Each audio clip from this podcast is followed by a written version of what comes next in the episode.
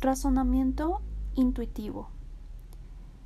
El trabajo de investigación de Vicente Talanquera se centra en la caracterización de los patrones de razonamiento intuitivo utilizado por los estudiantes de química para generar explicaciones o resolver problemas y por los maestros de ciencias en formación para tomar decisiones en la planeación y evaluación de experiencias de aprendizaje. El razonamiento intuitivo está dividido en dos grandes partes.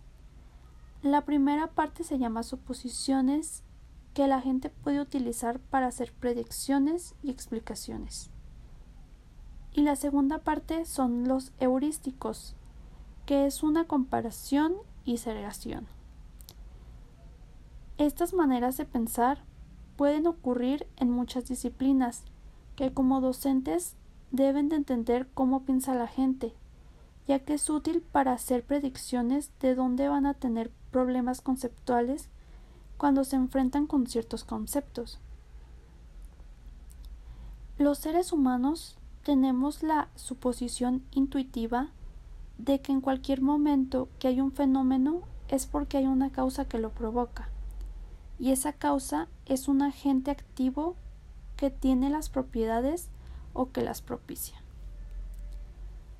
El pensamiento intuitivo permite entender la realidad al instante, sin la mediación del análisis o la lógica. Puede no ser verbal, sino un lenguaje de sensaciones y va en contra de lo razonable. Y se considera asociado con las emociones. Y se estima que es un procesamiento instantáneo de conocimientos, lectura de indicios y experiencias.